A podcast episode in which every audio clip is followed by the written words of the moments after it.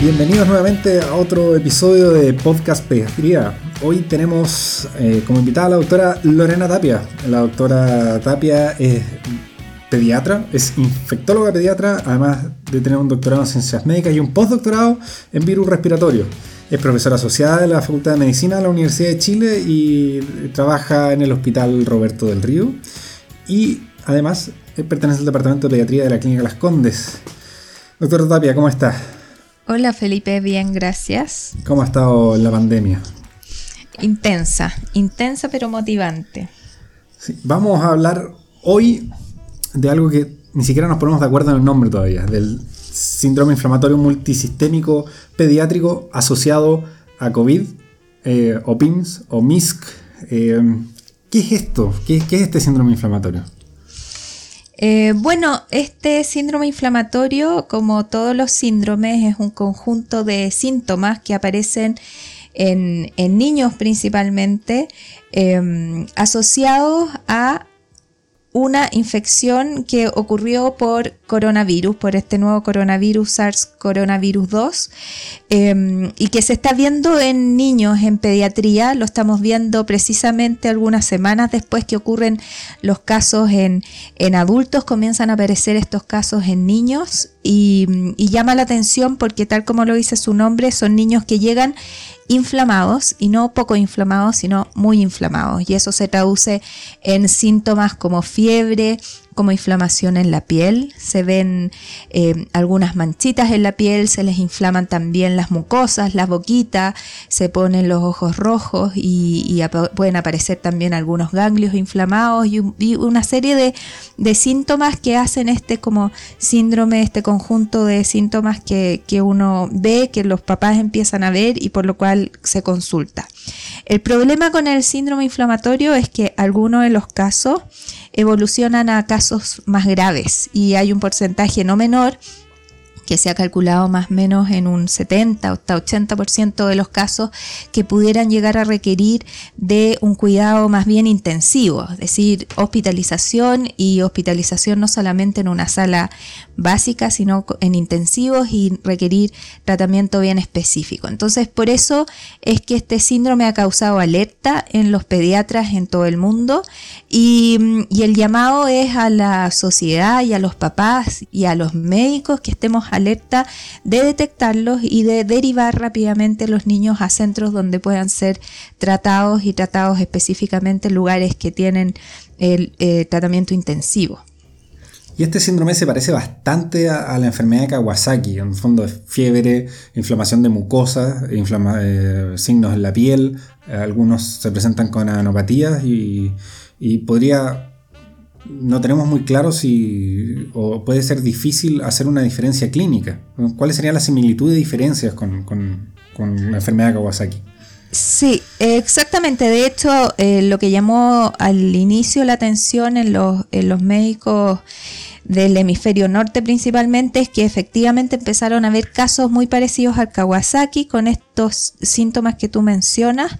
Em, no todos son eh, Kawasaki completos, es decir, no todos los niños evolucionan con todos los síntomas del Kawasaki. En algunos casos, bueno, la fiebre es el, síntoma principal, en algunos casos aparece este exantema pero no en todos casos se, se, se, establece como la totalidad de los síntomas de Kawasaki y por otro lado también se asocia muy frecuentemente a síntomas digestivos. Es bien frecuente, sobre el 60% de los niños presentan síntomas dolor abdominal, diarrea, en algunas ocasiones vómitos y y no ha sido raro que ese, mm, ese síntoma, es decir, fiebre con diarrea, dolor abdominal, mucho, un dolor intenso, a veces ha confundido a los médicos en las primeras consultas y, los han tratado como gastroenteritis en los primeros días y finalmente cuando ya esta fiebre continúa o aparece un, un compromiso ya más grave, uno empieza a darse cuenta que no es solamente una gastroenteritis, sino que puede ser esto del PIMS.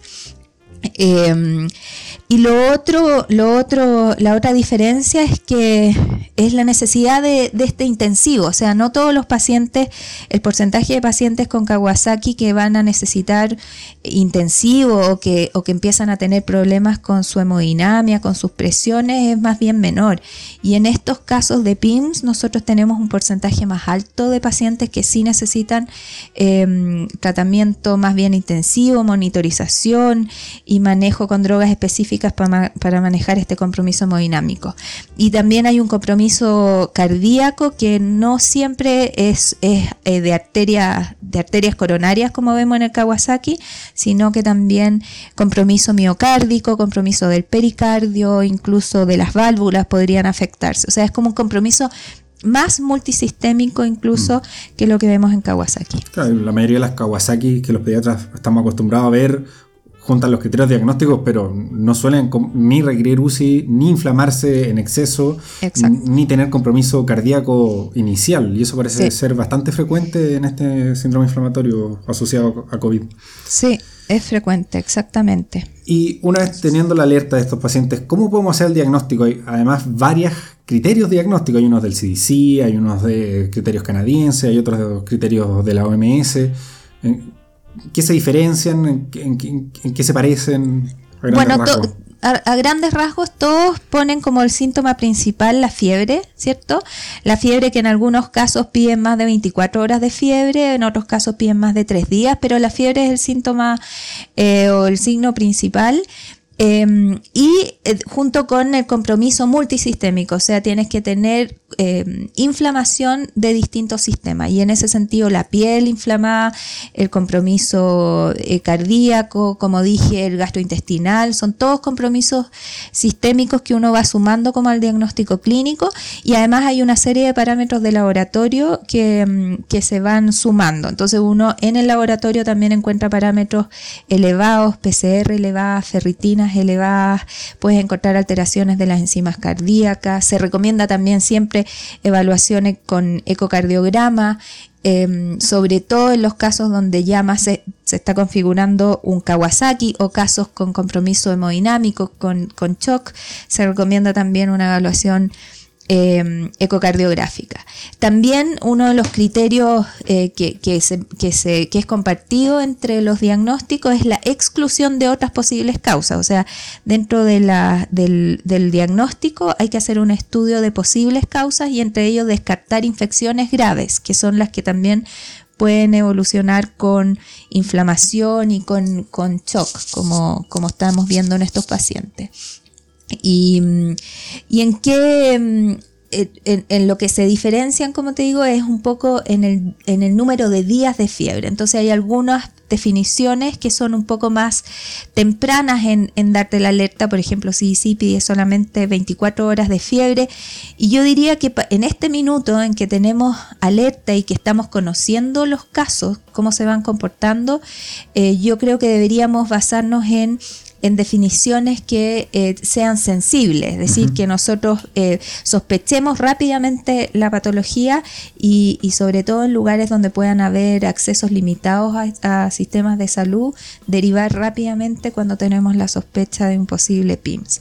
Y lo otro importante, bueno, es el antecedente epidemiológico, si es que el niño estuvo en contacto con paciente enfermo o paciente COVID positivo, esto se produce dos, tres semanas después. En algunos de los casos que tenemos el antecedente epidemiológico sirve bastante ese dato, aunque no siempre está. O sea, mm. en, un porcentaje no menor, nosotros no tenemos el dato del contacto con un enfermo. Y ¿Cómo se ha comportado en, el mundo y en Chile? ¿Cuántos casos van? Eh, ¿Cómo se comporta con respecto a la curva de casos eh, generales, digamos, de, COVID? Y, qué sabemos eh, en Chile, de, o qué luces tenemos en Chile de cómo se está comportando? Nosotros, bueno, lo que sabíamos de la literatura es que efectivamente los casos de PIMS aparecen algunas semanas después que se alcanzan los pics em, de casos. O sea, una vez que nosotros tenemos eh, hartos casos en adultos, ¿cierto? Eh, semanas después empiezan a aparecer en los hospitales los casos de niños con este síndrome inflamatorio multisistémico. Y efectivamente eso se ha visto así también en Chile. En Santiago específicamente se, ha visto un aumento de casos en las eh, primeras, entre primera y segunda quincena de junio, que es justamente cuatro semanas de, después de que tuvimos y empezamos a tener el mayor número de casos aquí en Santiago. Y eso se ha mantenido estas semanas Em, y posiblemente estemos también bajando el número de, casos de PIMS en relación también a la baja de casos que están ocurriendo acá en Santiago. Pero hay que tener alerta, ya sea en otras regiones donde también se están viendo aumento de casos o en casos de rebrotes, por ejemplo, en sitios específicos. La idea es estar alerta. Em, de, detectarlos rápidamente cuando aparecen semanas después de estos rebrotes o casos. Y una vez teniendo el, paciente, digamos, el paciente llega a la urgencia pediátrica febril con lesiones en la piel, em, eh, con parámetros inflamatorios muy elevados, con un poquito de alteración hemodinámica, un poquito hipotenso, quizás en la UCI se puede hacer un ecocardio que muestre algo de disfunción ventricular. ¿Qué hacemos con este niño? ¿Cómo lo tratamos? El, tratamiento principalmente es de soporte. Primero es la llegada, o sea, la consulta temprana, ¿cierto? La llegada a un, a un hospital, idealmente que tenga eh, tratamiento intensivo o salas de cuidados intensivos, porque algunos de estos pacientes, como dices tú, si hay compromiso miocárdico, si el paciente tiene hipotensiones persistentes o taquicardias persistentes, van a necesitarse de drogas específicas, vasoactivos que vayan a tener que eh, apoyar la función de este, mm, de este corazón que puede estar fallando, este paciente que está en shock. Em, y por otro lado, además del, soporte que hay que darle, la monitorización y el soporte, ya sea con drogas vasoactivas o a veces avanzar en algunos otros tipos de soporte, ventilación, hay algunos niños que, necesitan ser ventilados en relación a, a este manejo. Eh, también está todo el manejo antiinflamatorio que se que se comienza también cuando ya uno tiene la sospecha y el diagnóstico de PIMS. Y los pilares antiinflamatorios en este minuto, las, recomendaciones internacionales hablan de eh, tratamiento con corticoides sistémicos, metilprednisolona es uno de los que más se está utilizando, más, eh, más gamma globulina, que inmunoglobulinas endovenosas que de cierta manera modulan la hiperinflamación y apagan esta hiperinflamación que se produce en este niño. Em, pues, hay algunas discusiones todavía de qué es lo que indicar entre uno u otro en los casos más Kawasaki o menos Kawasaki, pero la verdad es que la mayoría de los de los de las recomendaciones de expertos hablan de una combinación de estos dos tratamientos.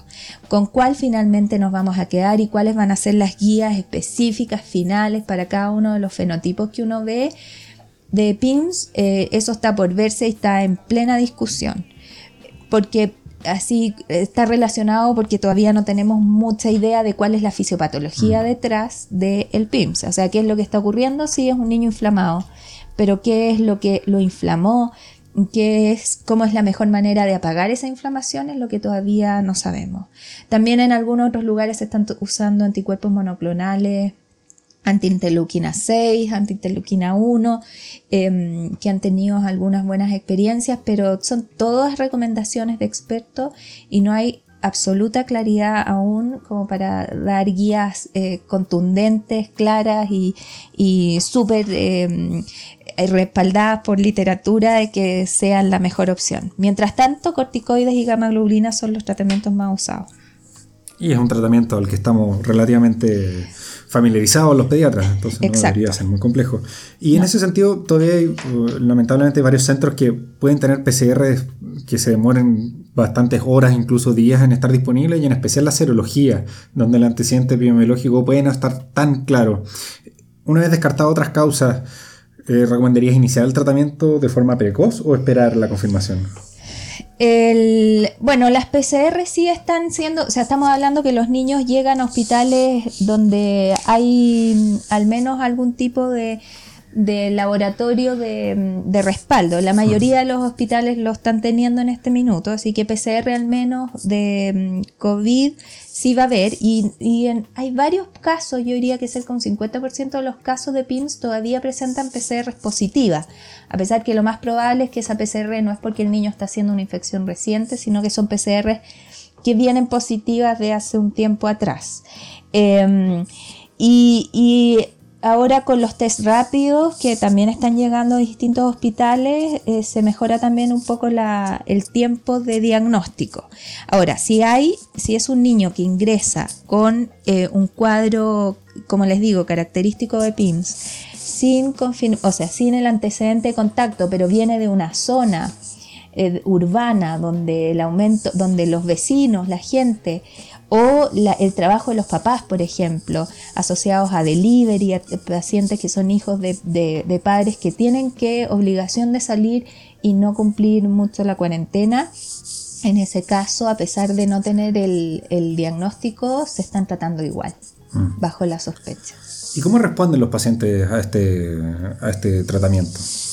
Em, mira, la verdad es que bastante, a ver, ha sido positivo porque el tratamiento, si bien hay pacientes que han estado graves, eh, se han recuperado, eh, no hemos tenido mortalidad, por ejemplo, y se han recuperado eh, prácticamente todos dentro de la experiencia que tenemos nosotros en los hospitales pediátricos, que, que es la que conozco. Em, llevamos más de 100 pacientes a nivel nacional pero más o menos como 60 de ellos han ocurrido en los hospitales pediátricos que, de los cuales tenemos como una red de conocimiento como han ido y mortalidad no hemos tenido. Em, eso también un poco por la alerta que hay, porque están los intensivistas, la gente de la urgencia y los médicos están alertas de que puede ocurrir y pueden llegar estos pacientes. Entonces da la impresión que han sido tratados a tiempo. Y también uno ve que se desinflaman. Un, porcentaje importante al igual que pasa con Kawasaki, cuando ya está pasando la gama globulina y el, corticoide, los niños baja la fiebre, disminuye el exantema, el compromiso en mucosas y, mejora esta inestabilidad hemodinámica. Pero hay algunos casos en que, a pesar de que uno les da el tratamiento, los pacientes persisten con fiebre y persisten algo inflamados, con, parámetros laboratorios que se mantienen alterados. Y en esos casos ya la discusión que, idealmente siempre tiene que ser multidisciplinaria, la evaluación con el cardiólogo, con el hematólogo, con el inmunólogo y el infectólogo y el intensivista, nos ha hecho a veces repetir las dosis de gamma globulina, agregar algún anticuerpo monoclonal o aumentar las dosis de corticoides. También hay diferencias en las guías, qué es lo que hacer cuando el niño no responde rápidamente. Pero afortunadamente no hemos tenido mortalidad, que eso es un dato duro. Y una vez pasada esta fase aguda del niño, donde afortunadamente todos han sobrevivido, ¿tenemos alguna idea del pronóstico? ¿Qué hacemos con estos niños? ¿Los controlamos? ¿Los controlamos con el cardiólogo? ¿Los seguimos mensualmente? ¿Tenemos alguna orientación? Eh, no se sabe mucho de pronóstico a largo plazo. Lo que sí hemos visto en que algunos casos em, se desinflaman clínicamente, pero pueden persistir algunas alteraciones en el ecocardiograma, por ejemplo. Em, algún tipo de dilataciones coronarias, algún derrame o algunas alteraciones en el electrocardiograma. Por lo tanto, lo que sí creemos que la evaluación cardiológica en el tiempo es bien necesaria. En este minuto estamos em, en, el hospital donde trabajo, estamos controlando eh, a los pacientes en la etapa aguda, depende un poco de cuán grave estén, una vez que se estabilizan y, se logran ecografías normales, los pacientes se van de alta con seguimiento cardiológico en 14 días y luego vamos a ir viendo si los controlamos todos los meses, vamos viendo. Y eh, también los estamos controlando desde la parte inmunológica, infectológica, como para ver cómo siguen sus parámetros inflamatorios en el tiempo, porque eso tampoco lo sabemos. ¿Qué va a pasar con, la inflamación o con alguna eventualidad de autoinflamación más adelante? Eso hay que, hay que seguir viéndolo. Si bien no conocemos exactamente mm, cómo van a seguir en el tiempo, la verdad es que la mayoría se recuperan pero da la impresión que hay que seguirlos un tiempo largo. No, no es una cosa como de alta, eh, controla la semana y luego alta para siempre, sino que lo vamos a tener que controlar. Yo me imagino que por lo menos seis meses, un año. Mm. Sí. Afortunadamente tenemos la experiencia ya instaurada en el país del Kawasaki, así que pareciera ser algo no tan desconocido al ambiente pediátrico. Sí, llama la atención eso sí que eh, eh, eso, que a pesar que hay niños que se presentan como muy Kawasaki, hay un compromiso hemodinámico, mm. miocárdico, que va más allá que un simple Kawasaki, y el compromiso multisistémico, es decir, el compromiso intestinal, que es importante en muchos de estos pacientes, también llama la atención. Es un niño que se inflama más de, más mucosas, de, en más órganos que, que Kawasaki, y eso hay que mirarlo en el tiempo. Comparte similitudes, pero no es lo mismo. No, no es lo mismo al parecer. Sí.